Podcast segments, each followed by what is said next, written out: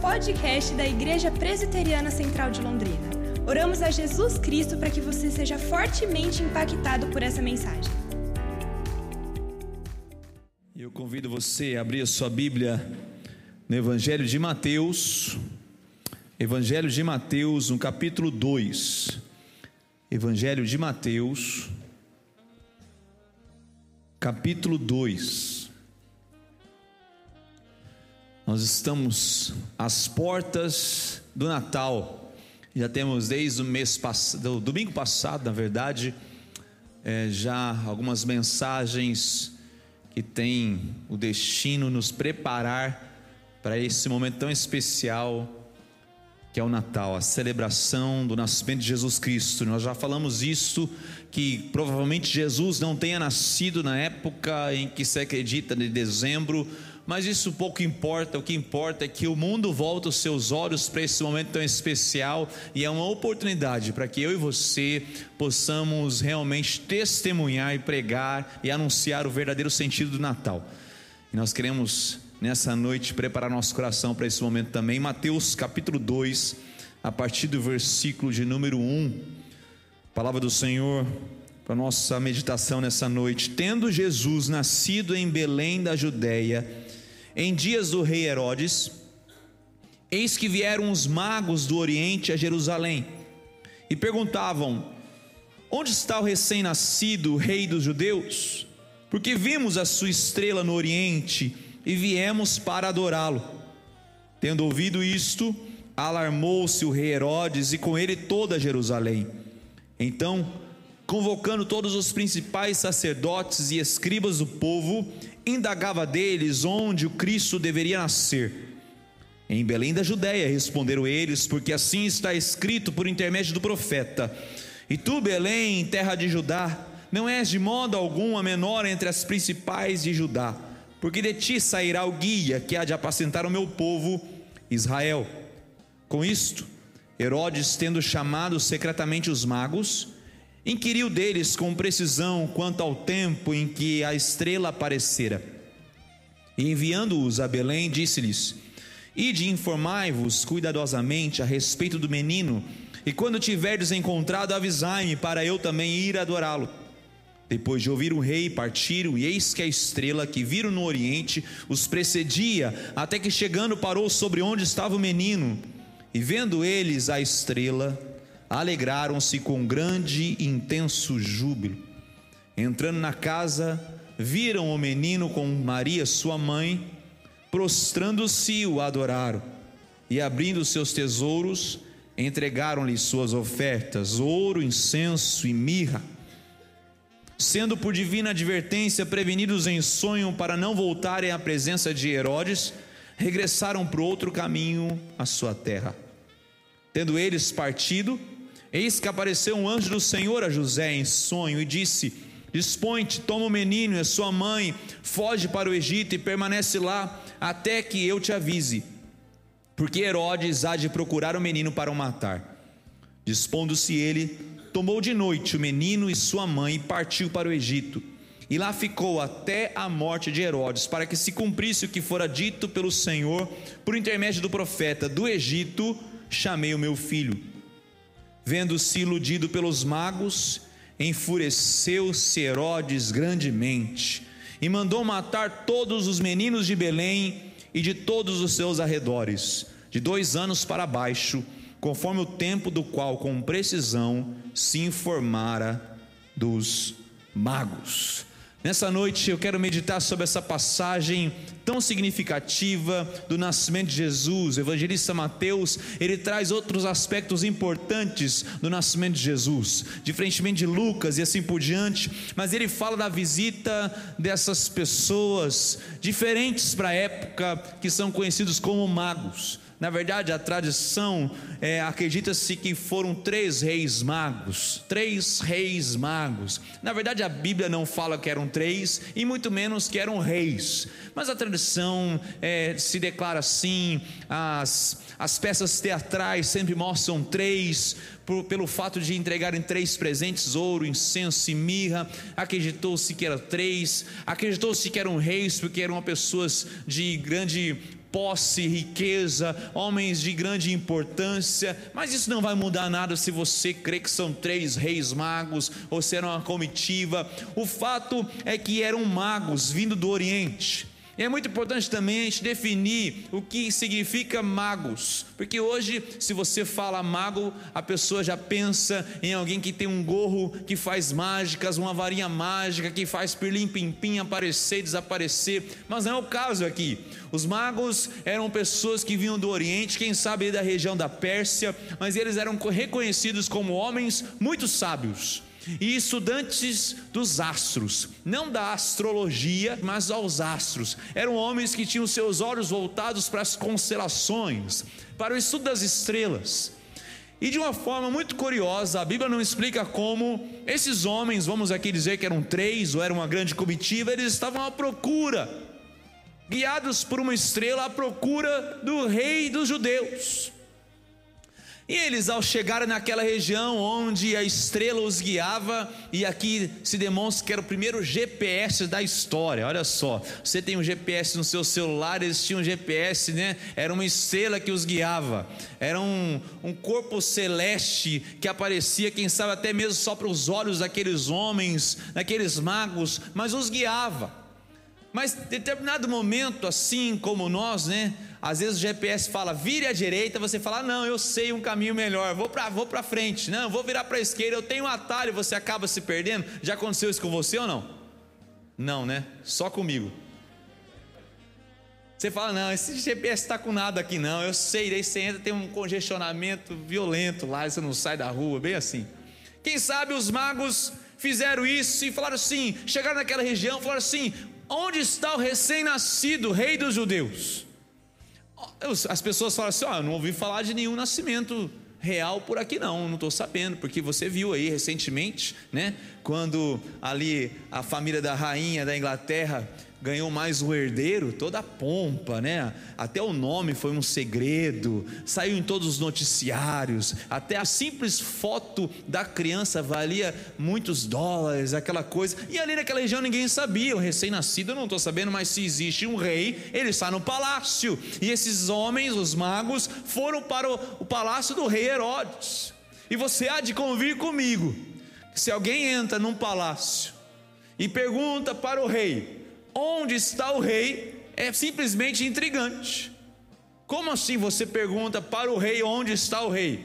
Porque eles não procuravam um rei comum, eles procuravam um recém-nascido rei dos judeus. E aqui a Bíblia mostra um dos grandes eufemismos da história diz que Herodes ficou alarmado, na verdade, ficou perturbado, ele ficou intrigado, ele ficou arruinado, porque como pode homens vindo do Oriente à busca de um recém-nascido perguntar para mim que eu não tenho descendente nenhum, onde está o recém-nascido rei dos judeus? Herodes era conhecido na época como rei dos judeus. Herodes, e existem vários Herodes na Bíblia, mas todos descendem desse Herodes, é chamado Herodes o Grande. O grande não pelo que ele tenha feito, mas por quem o colocou. Herodes foi colocado ali naquela região como rei dos judeus pelo Império Romano, que governava toda aquela região na época. E ele governou quase 40 anos. Como ele governava lá, e você sabe que o Império Romano ele tinha a habilidade de não só é, invadir a região, mas também dar a liberdade religiosa porque o Império Romano estava interessado nas riquezas daquela região e não na religião daquela região. Ou seja, ele permitia que os povos invadidos por ele continuassem a ter a sua própria religião, assim como foi com os judeus. Tanto é que o rei Herodes, frente a essa pergunta, ele manda chamar os sacerdotes e os escribas do povo. Ele fala: se alguém entende dessa religião dos judeus, são eles mesmos. Mas Aquela pergunta, onde está o recém-nascido rei dos judeus, perturbou grandemente o rei Herodes. Rei Herodes era um homem extremamente violento. Ele foi capaz de separar-se da sua esposa para casar com uma mulher judia, para realmente conquistar aquele povo mas ao menor sinal de um rompante para tomar o seu trono, ele foi capaz de matar não somente a sua esposa, mas também os seus filhos, porque ele considerava mais o poder e a sua autoridade do que qualquer outro laço familiar. Herodes era um homem violento, um homem que massacrava qualquer tipo de rebeldia. Ou seja, para ele mandar matar crianças até dois anos era apenas um caso casual do dia a dia de Herodes. Herodes foi reconhecido assim, mas Herodes era um homem estratégico, muito ardiloso. E quando ele recebe a visita daqueles homens, vamos dizer aqui dos reis magos, porque eles eram pessoas de posse de muita importância, a ponto de serem recebidos pelo rei Herodes, ele entende que algo diferente estava acontecendo. Esses homens vêm de muito longe, e ele teria que acabar com qualquer expectativa de alguém que pudesse roubar o seu trono. Então, em sua estratégia, ele chama os magos como se fossem seus aliados. Olhe, eu descobri esse tal rei dos judeus, recém-nascido, ele deve ter nascido em Belém, de acordo com os sacerdotes que eu acabei de consultar aqui. Então vocês continuem sua viagem, vão até Belém e me tragam notícias desse menino, desse garoto, porque eu também quero ir visitá-lo para adorá-lo. Maior mentira da história. Herodes tinha assim no seu coração essa intenção de aniquilar qualquer expectativa do povo judeu de realmente suscitar no meio deles o Messias, aquele que era profetizado no Velho Testamento. Herodes tinha a intenção de aniquilar qualquer pessoa que ameaçasse o seu reino. Herodes, ele ardilosamente chama ali os magos, para fazer o serviço sujo. Ele queria matar o menino Jesus. De acordo com os estudiosos, os magos não chegaram na noite em que Jesus nasceu, que muitas vezes é representada nos nossos teatros, e nada contra isso. Mas eles devem ter chegado, quem sabe, semanas, meses, até mesmo um ano depois do nascimento de Jesus. Tanto é que no texto não fala de estrebaria, fala de casa onde estava o menino estava naquela casa com Maria, sua mãe e José, seu pai. O texto que nós lemos não fala de um recém-nascido, de um neném, mas fala de um menino. Provavelmente Jesus já estava ali com seus meses de, de idade, quem sabe até já dando os seus primeiros passos. Era o menino Jesus. E quando os magos chegam nessa casa, guiados pela estrela, diz o texto que eles se alegraram eles viram o menino, se prostraram, adoraram e entregaram suas ofertas. Mas ao olhar para Herodes, começamos a entender que houve uma tentativa de genocídio. Jesus Cristo, ele veio à terra, ele foi desprezado no seu nascimento. Você lembra da história? Quando Maria e José chegaram em Belém, não havia lugar para eles na hospedaria, eles foram colocados na estrebaria, que era um lugar reservado para os animais e os viajantes. Maria e José não tiveram o privilégio de ter um berço preparado para, para o menino Jesus, assim como muitos de nós fizemos, né? Quantos aqui não prepararam o quartinho do bebê, a lembrancinha para aquelas pessoas que pudessem visitar o seu filho, sua filha? Pintaram o, quarto, fizeram aquela coisa toda. Todas as mães sonham fazer isso. Maria não teve a chance de fazer isso. Pelo contrário, o único berço que serviu para Jesus naquela noite do seu nascimento foi uma manjedoura, ou seja, um coxo onde os animais se alimentavam. Quem sabe José, sem muito jeito, limpou aquele coxo com água, colocou um pouco de palha, estendeu a sua capa a condicionar o filho, o seu filho, o filho de Deus aquela noite. Tudo aconteceu mostrando desprezo para com Jesus. Ele foi desamparado, ele foi perseguido ainda como criança. O rei Herodes tentou matá-lo, tentou gerar uma emboscada, e então, por divina advertência num sonho, Deus envia José, Maria e Jesus para o Egito. E ele vai como refugiado você sabe muito bem o que significa essa palavra. Nós no Brasil estamos recebendo algumas pessoas refugiadas, que foram, de certa forma, expulsas de sua pátria natal e estão vagando como peregrinos. Jesus foi um refugiado no Egito, por causa do intento do rei Herodes. essa pergunta que perturbou e perturba rei Herodes. É uma pergunta muito significativa nesse texto. Onde está o recém-nascido rei dos judeus? Quando nós olhamos para essa situação, frente à maldade que houve nesse, nessa situação toda, nós procuramos encontrar uma razão para isso. E uma das razões é culpar, quem sabe, o mal que existe no mundo, ou culpar o inimigo das nossas almas. Nós sempre vamos dar uma razão, mas nunca vamos nos encontrar nela. E aqui o meu desafio é entender e compreender quão mal nós somos. A minha tese nessa noite é a seguinte: que a reação do rei Herodes frente ao anúncio do nascimento do Rei Jesus, é a nossa própria reação. Ou seja, há dentro do nosso coração um pequeno Herodes. Há dentro do nosso coração como se fosse um trono de Herodes, em que fica alarmado, fica perturbado com o anúncio do nascimento do Rei Jesus, porque o nascimento do Rei Jesus ele inaugura um novo tempo, um novo reinado. Ele mostra que ele é que é o verdadeiro rei, assim como Herodes era conhecido como rei dos judeus, agora ele diz: o verdadeiro rei dos judeus nasceu. Tanto é que até mesmo homens do Oriente distante vieram para adorá-lo, porque o nosso coração é totalmente mau.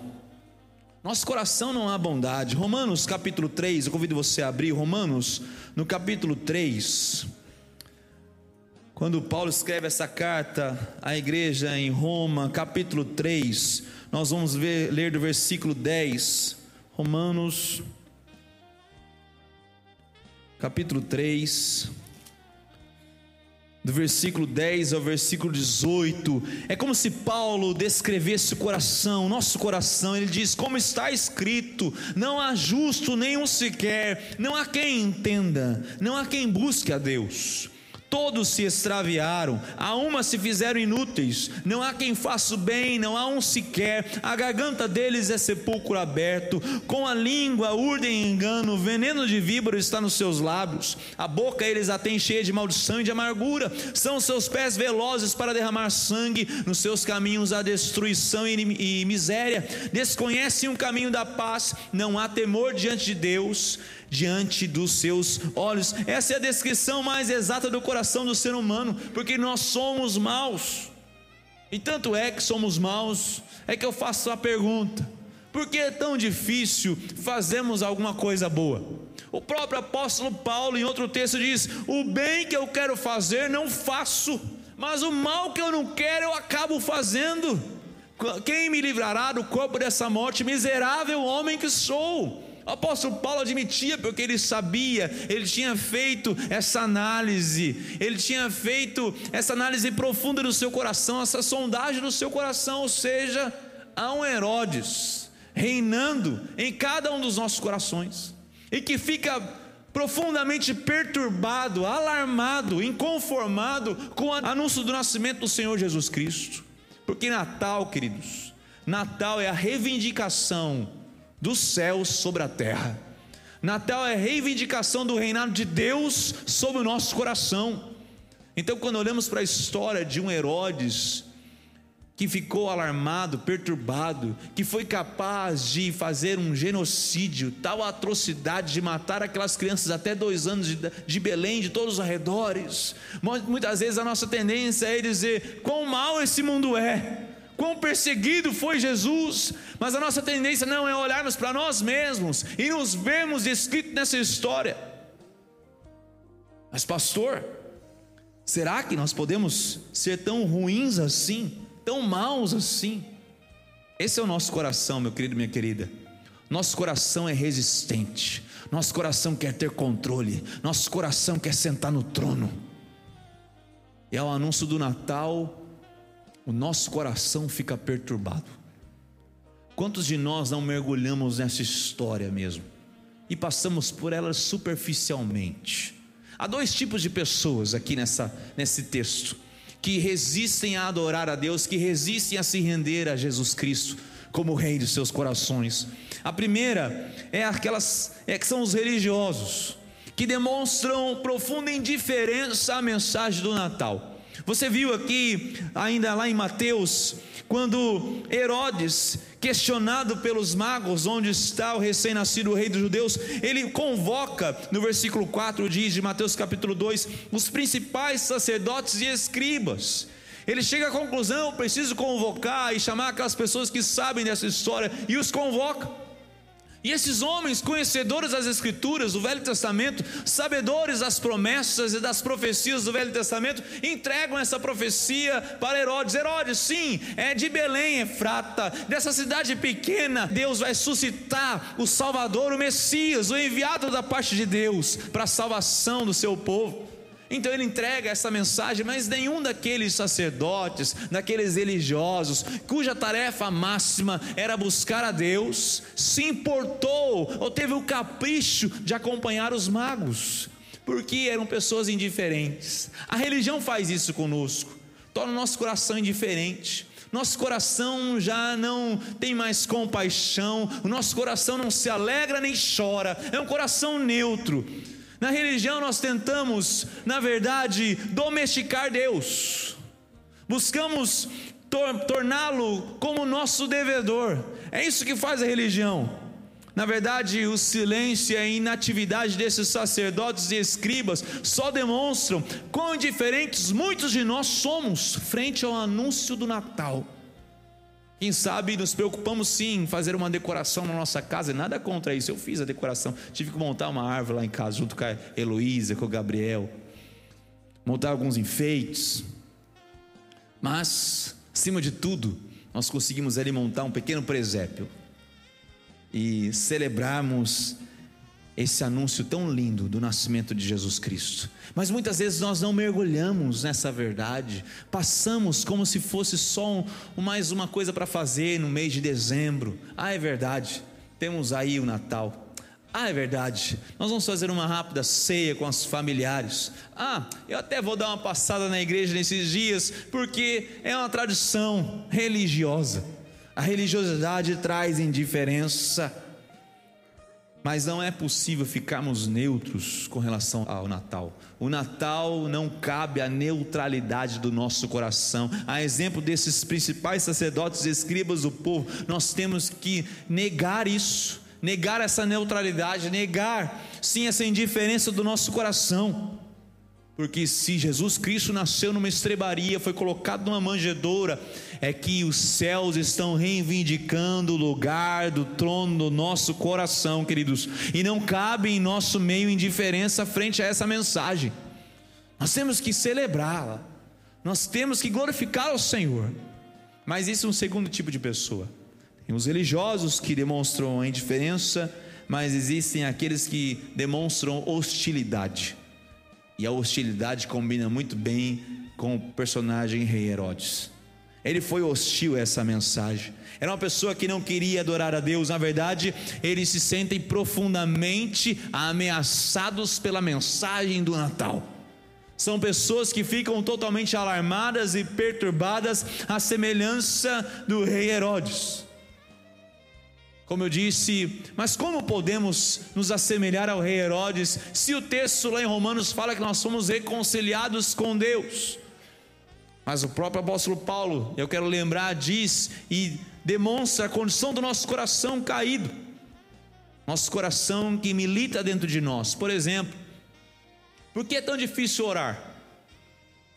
Você deve estar pensando, mas pastor, é difícil orar para você? É, meu irmão, com certeza, para todos nós. É uma disciplina que nós temos que ter. Por que é tão difícil ler a Bíblia? Quem sabe você não consegue ler um texto, um versículo por dia. Por que é tão difícil? Porque a nossa carne milita contra o espírito. Por que é tão difícil fazer algo bom para as pessoas? Porque no fundo, no fundo nós não queremos. Por que é tão difícil abrir a nossa agenda para ajudar o próximo? Porque nós não queremos fazer isso. Não há em nós bondade alguma, não há em nós desejo algum por parte de Deus. Porque é tão difícil? Porque o nosso coração é hostil às coisas de Deus. O nosso coração é totalmente hostil às coisas de Deus. Porque há um pequeno Herodes em cada um de nós. E que ao menor anúncio do Natal, ele fica alarmado, ele fica perturbado. Eu quero trazer algumas aplicações aqui e caminhar para o final dessa mensagem. A primeira delas é que o Natal é uma aparente fragilidade do reino de Deus. É aparente fragilidade porque Jesus foi desprezado por toda a sua vida. Jesus foi desprezado no seu nascimento, na sua vida e na sua morte. Recentemente nós estamos aí recebendo ataques de um grupo de humoristas que estão zombando da nossa fé, zombando do nosso Deus. Um grupo que fez uma representação de um Jesus que é homossexual, de uma Maria que é uma prostituta, de José que é uma pessoa enganada por sua esposa e assim por diante. Mas sabe que isso pode doer no meu e no seu coração, mas o coração de Deus não dói. Você deve estar admirado com essa afirmação minha, mas Deus sabe o que é ser desprezado, Ele sabe o que é ser homem de dores. Ele foi desprezado no seu nascimento, ele foi é, arriscado a sua vida por todo o tempo que ele passou aqui na terra, por muitos momentos ele arriscaram apedrejá-lo, matá-lo. Ele enfrentou uma cruz que era para os piores homens daquela época. Certa vez falaram que ele fazia os milagres em nome de Beuzebu, de Satanás, de seu inimigo. Jesus foi desprezado. O texto de Isaías fala que ele era um homem de dores, que ele sabia o que era sofrer. Não vamos esperar outra coisa. O que nós esperamos do mundo é o desprezo. E na verdade a Bíblia fala que isso vai piorar. Cada dia mais nós vamos ver isso de, de forma tão nítida. O que nós temos que fazer é preparar nosso coração, porque Jesus está às portas, meu irmão. Diz que esse é o princípio das dores, e que a maldade se multiplicaria, e que o amor do coração de muitos se esfriaria.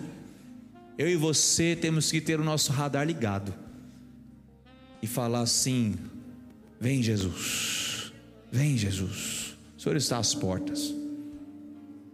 Mas o Natal é uma aparente fragilidade do reino de Deus. Você já percebeu que Deus escolheu um pequeno povo judeu para suscitar o seu filho, o Messias? Ele não escolheu o grande Império Romano, ele não escolheu os egípcios, os persas, escolheu os judeus, um povo pequeno.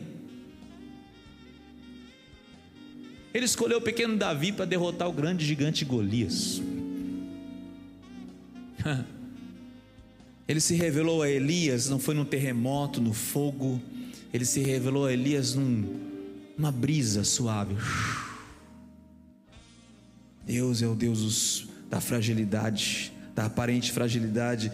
Ele sempre escolheu o filho mais novo e não o primogênito. Lembra dos casos de Abel e não Caim, Isaac e não Ismael, Jacó e não Isaú, Davi e não seus irmãos mais velhos? Aparente fragilidade do reino de Deus, ele escolheu as estéreis para serem mães de filhos. Como no caso da idosa Sara e não a jovem Agar. Você lembra de Rebeca, de Ana, de Isabel? A aparente fragilidade do reino de Deus se revelou no lugar onde Jesus nasceu, numa estrebaria, numa manjedoura fugiu como refugiado ao Egito, morou na pequena Nazaré. Pode vir alguma coisa boa de Nazaré, essa cidade tão pequena que nem aparece no mapa. Ele foi desprezado, humilhado e morto numa cruz. Até seus discípulos acharam acabou. Ele morreu numa cruz. Tudo que ele falou acabou. Aparente fragilidade do reino de Deus, mas nós sabemos Quão forte é o reino de Deus, quão poderoso é o reino de Deus, nós somos prova disso. Segunda aplicação é que Natal é a reivindicação da autoridade dos céus sobre a terra. Não há rei Herodes que possa resistir não há genocídio que possa parar o nosso rei, não há plano, por mais maléfico que seja, que possa impedir o plano de Deus, quando Ele reivindica soberanamente essa autoridade sobre o nosso coração. Portanto, para mim e para você, nós temos ter uma mensagem em nosso coração. Falemos para os nossos Herodes que habitam em nosso coração, digamos para eles: desista, não resista, se renda, porque chegou o verdadeiro Rei dos Reis. Natal é essa reivindicação, querido. Natal é a perturbação do status quo do coração do ser humano. Natal é essa notícia que é alarmante, porque o verdadeiro rei nasceu e veio reivindicar seu lugar no trono do nosso coração. Isso é Natal. Isso é Natal. Natal tem que ser um pouco perturbador para a nossa vida. Natal tem que adequar o nosso coração. Natal é essa afronta maior ao reino do nosso coração. Natal que tem que nos afrontar. E terceira e última aplicação é que Natal deve culminar em adoração ao rei que nasceu. Aqueles magos continuaram sua viagem guiados por uma estrela essa estrela de repente para numa casa, eles batem na porta, quem sabe José os recebe, sem entender muito o que aconteceu, porque não deu para avisar com antecedência que eles receberiam essa, essa visita. Eu consigo imaginar o coração de Maria vendo aquela cena, porque eles já sabiam que aquele menino não era um menino comum, era o Deus encarnado. Então Maria abre, aqueles homens entram aquela comitiva ali fora esperando aquela visita ilustre daqueles homens, dos magos.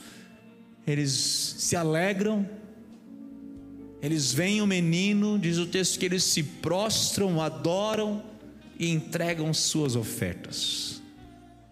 Eu não sei se você já teve a oportunidade de assistir um especial, um filme sobre aquelas pessoas que são alpinistas e sobem grandes montes. Quando você vê, quando aqueles homens chegam no cume do Monte Everest, que é o maior monte da, do planeta Terra, e eles chegam ali naqueles dias e semanas de viagem, de, de escaladas, de frio, de muita dificuldade. Quando eles chegam naquele momento, eles ali tiram fotos, eles celebram, eles encontram forças para celebrar, porque eles chegaram no objetivo deles.